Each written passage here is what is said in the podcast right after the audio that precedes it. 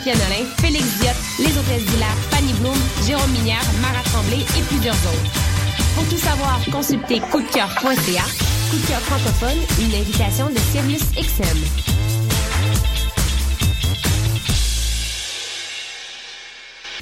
Du 18 au 21 novembre, M pour Montréal présente sa dixième édition et met le paquet. Préparez-vous à quatre jours de concentré musical et découverte. Plus de 100 groupes locaux et internationaux. Un marathon musical partout à travers Montréal. Ne manquez pas Grimes, Louis-Jean Cormier, The Deers, Milk and Bone, Plants and Animals, Loud Larry Adjust, The Franklin Electric, Duchess Says, Chocolat, We Are Wolves, Manu Militari, Danger, Mister Valère, Dally, Dead Obies, Pierre Quendeuse, Safia Nolin. M pour Montréal du 18 au 21 novembre. Programmation complète, passe festival et billets sur mpourmontréal.com.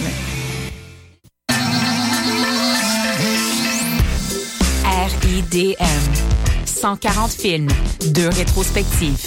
Des ateliers, des rencontres. Des installations, des soirées festives. Et une salle interactive. Le meilleur du cinéma du réel la 18e édition des Rencontres internationales du documentaire de Montréal. Du 12 au 22 novembre. ridm.qc.ca Vous écoutez Choc pour sortir des ondes.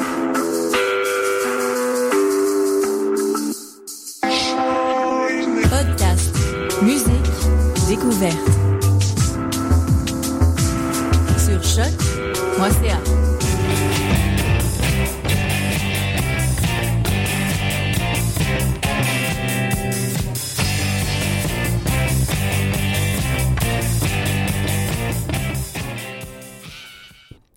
Bonjour à toutes et à tous euh, et bienvenue à cette toute nouvelle édition des Bruyantes. Pasqualina derrière la console avec une émission cette semaine où on retourne pas mal dans le passé euh, avec euh, plutôt à l'époque fin des années 70, début 80, quoique un peu avant et un peu après aussi en fait. on va par contre, débuter l'émission euh, de manière déchronologique, si on veut, avec euh, peut-être le seul groupe aujourd'hui euh, des années 2000 que je vais mettre à l'émission. Et j'ai nommé Le Butcherettes, qui est un band mexicain de garage punk formé en 2007 par Terry Gender Bender. Celle-ci a beaucoup travaillé avec Omar Rodriguez Lopez de Adjo Drive-In, Mars Volta notamment. Donc, sur le projet aussi Bosnian Rainbows ensemble. Oui, c'est ça. Donc, c'est lui qui a d'ailleurs produit son tout premier album de Butcherettes, entièrement composé par Terry par contre. Donc, euh, euh, ils ont fait paraître un nouvel album en septembre dernier, je dirais plus elle en fait, euh, parce que les membres changent un petit peu dans le fond, mais c'est la, la, la, membre principale. mais j'ai pas eu encore le temps d'écouter le dernier album qui était, qui me semblait en fait à ce que j'ai lu un petit peu plus pop indie. mais la pièce qu'on va écouter est tirée de Sin Sin Sin, donc le premier album qui est paru en 2011. On commence donc l'émission avec la pièce Tonight.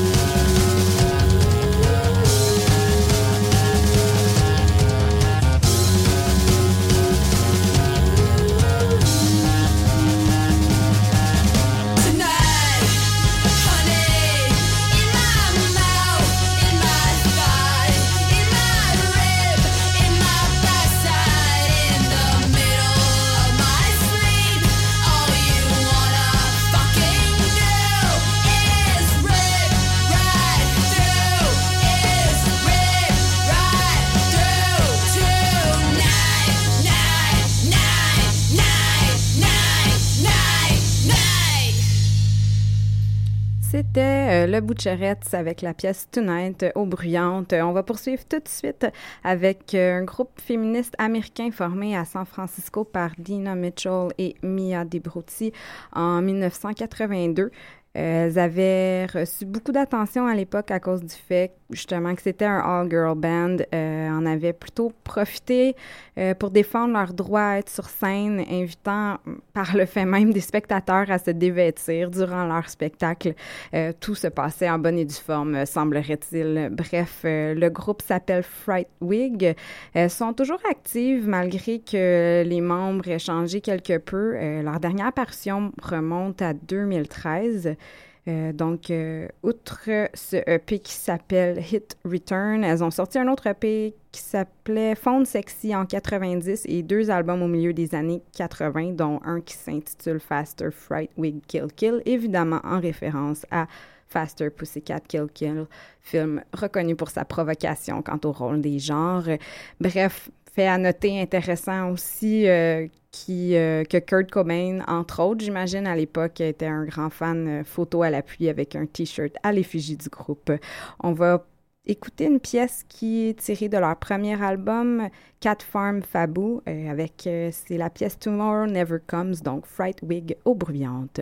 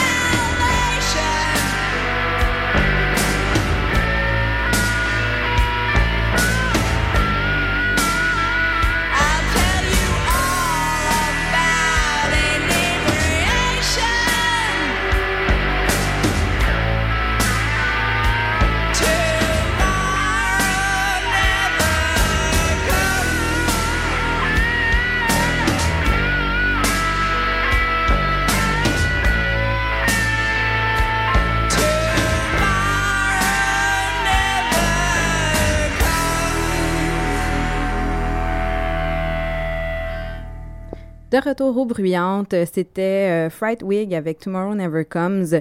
On va poursuivre dans un autre style musical quelque peu. J'ai aucune idée où j'étais quand c'est sorti. cet ben, en fait, ce groupe-là comme tel, duquel on va parler, de Trash Woman, probablement que j'étais un petit peu trop jeune, donc The Trash Woman était un power trio féminin composé d'Elka Kitten Kaburol Zolot à la guitare, Daniel Lead Pedal Pim à la basse et Tina Boom Boom Lucchesi au drum. Formés donc en 91, on peut euh, présupposer que leur nom fait référence au groupe surf garage des années 60 de Trashmen. Euh, quoique, bon, elle donne un petit peu plus dans le surf, punk and roll, si euh, on peut dire. C'est la meilleure combinaison de genre que j'ai pu en conclure. Elles ont sorti trois albums assez rapidement, de 93 à 91, incluant un live. Tina Boom Boom, qui est aussi la leader du groupe Bobby Teens, en plus d'avoir joué dans plusieurs autres groupes féminins. Euh, je suis un peu tombée sous le charme. Euh, donc, on va se faire un peu plaisir puis écouter deux courtes pièces, dois-je dire, euh, tout de même de l'album Trash Woman versus Deep Space. Une bombe vraiment de tout juste 23 minutes. il y a aussi des pièces strictement instrumentales, fidèles justement au genre surf, mais celle que j'ai choisie, on la voit parce que je trouve que ça agence vraiment bien. Donc, on va écouter la pièce Peter Gunn pour commencer, puis ensuite euh, Dates on Me, donc euh, aux bruyantes.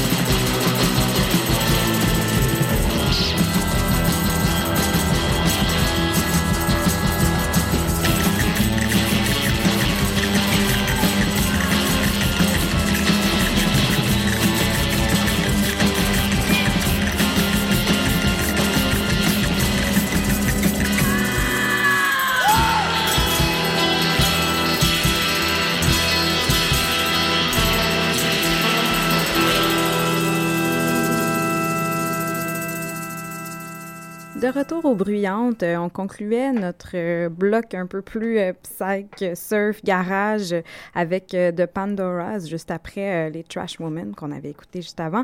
donc les Pandoras c'était un groupe féminin justement psych, garage, rock formé à LA et active de 19, ouais, 1983 à 1990. il semble avoir eu beaucoup de drama au niveau du groupe. Les membres ont souvent été portés à changer. Je vais pas m'attarder à reconstruire constituer toute leur histoire.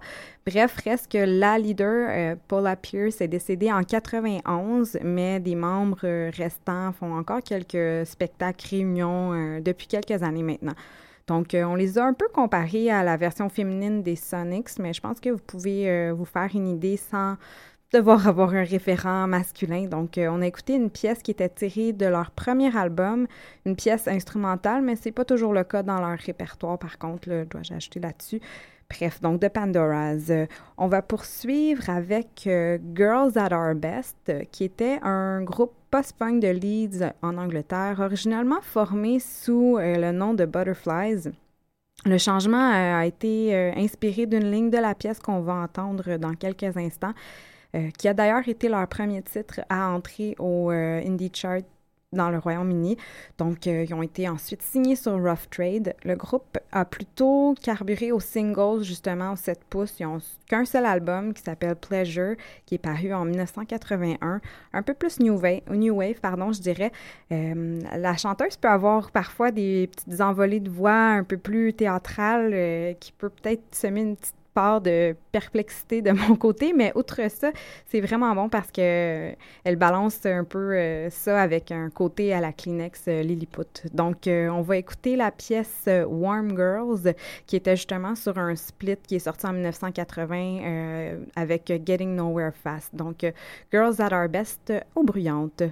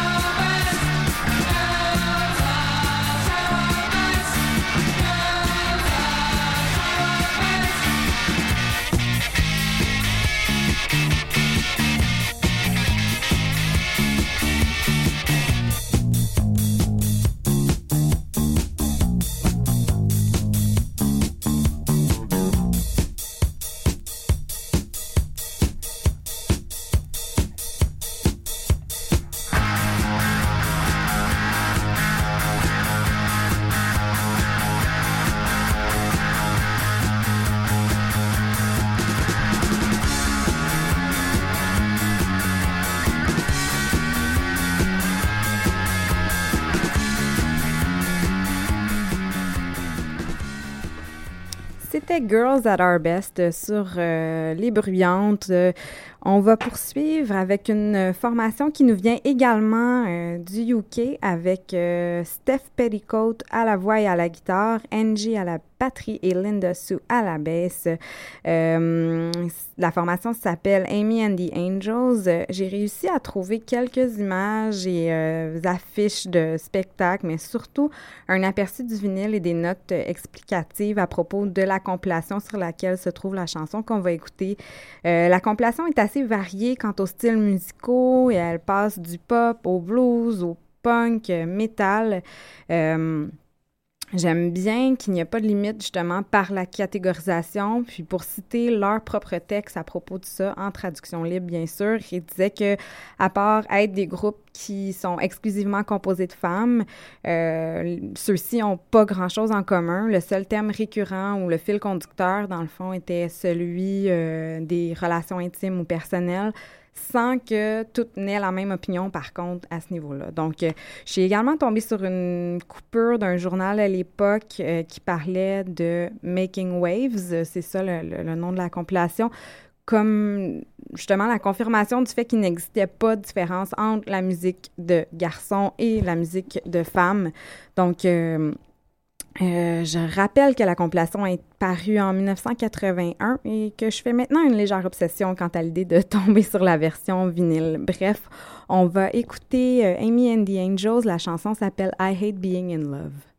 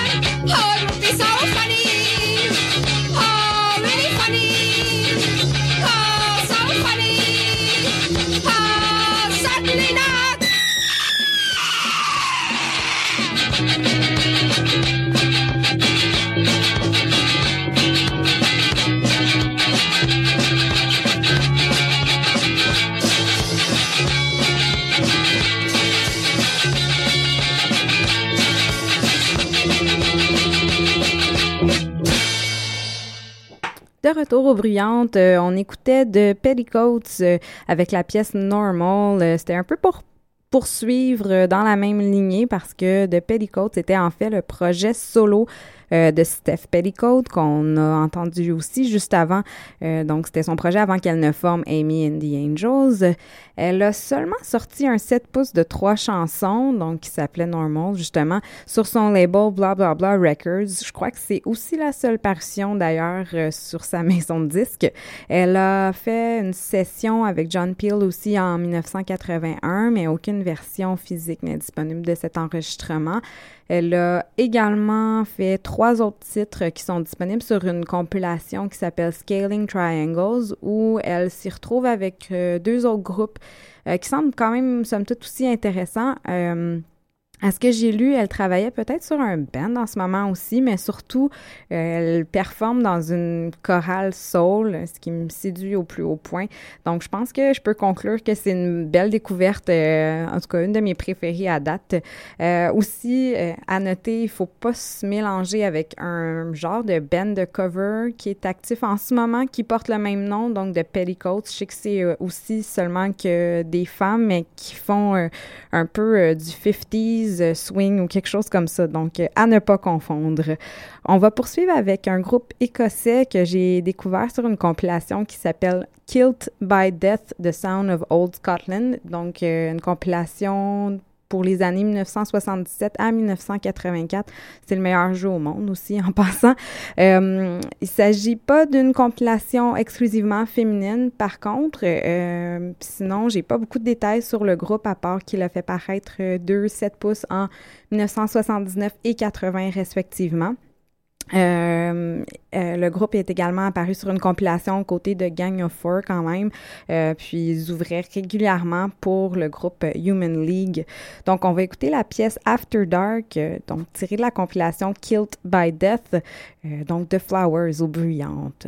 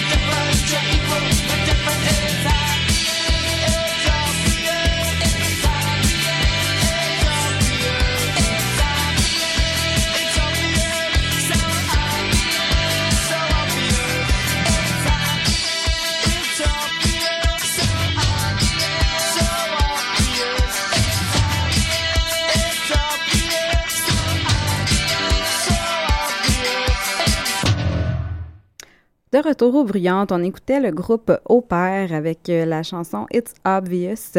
Au Père, euh, qui était un groupe post-punk britannique actif de 1978 à 1983, qui a sorti trois albums et cinq euh, oui, 5-7 pouces durant ces années-là quand même. Donc, euh, on les a beaucoup comparés à Gang of Four, euh, une figure récurrente aujourd'hui. mais la formation se démarquait surtout par sa leader, Leslie Woods, pardon, lesbienne assumée et féministe engagée. la chanson écoutée était sur le premier album, Playing with a Different Sex. Leur deuxième avait des tendances un peu plus funk, quelque peu mal reçues d'ailleurs lors de la sortie. Woods a formé le groupe de Darlings euh, vers la fin des années 80, mais ensuite complètement disparu de l'industrie de la musique, contrairement aux autres membres euh, de Opère qui sont tout de même restés actifs aujourd'hui. Euh, on va poursuivre avec Nikki and the Corvettes, qui est un groupe composé de Nikki Corvette, surprenant, n'est-ce pas, ainsi que Laurie Jerry et Sally D, un groupe de power pop punk qui a sorti euh, qu'un seul album, simplement intitulé Nicky and the Corvettes. Leur premier 7 pouces était paru en 77 sous le nom Nicky Corvette and the Convertibles. Tout porte à croire que les voitures étaient une grande influence. Donc, Nicky a toujours été fascinée par la musique. Semblerait qu'elle a même fui le domicile familial à l'âge de 16 ans parce que sa mère lui interdisait d'aller voir un spectacle de MC5. Bref, la formation a signé son premier album sur Bump Records, se faisant entre autres comparer aux Ramones ou aux Ronettes. Euh, le groupe s'est ensuite séparé en 1981. Euh, et Nikki est retourné à Détroit. Euh, il a fini par fonder le groupe Gorvette. Elle a de la suite dans les idées. Hein. Donc, on va écouter la chanson Girls Like Me, donc Nikki and the Corvettes, so bruyante. One, two, three, four. Hot off the press, the news. The time is right, we just can't lose.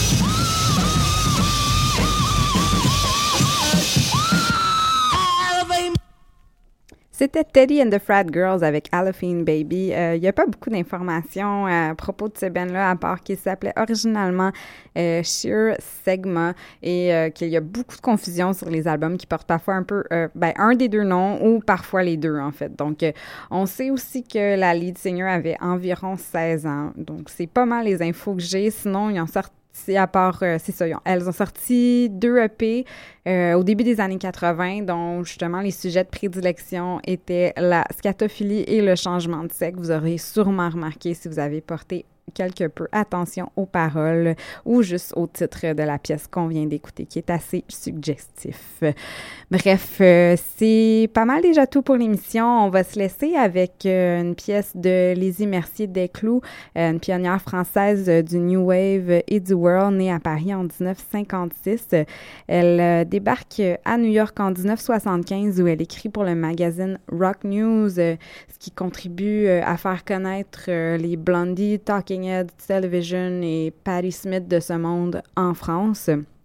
Euh, ce qui est bien avec Lizzie, c'est qu'elle s'intéresse vraiment aux nouvelles sonorités à l'époque, euh, sans mettre de barrière euh, entre les genres. Elle peut passer du new wave à l'électro, au reggae, au spoken word, puis au funk, beaucoup au funk en fait, tout en restant assez expérimentale. Elle a aussi d'ailleurs fait un long voyage en Afrique durant, ouais, dans les années 80 pour aller s'inspirer musicalement à ce niveau-là. Donc, son premier album, Press Color, est ressorti tout juste cette année sur l'étiquette Light in the Attic en format vinyle ou CD.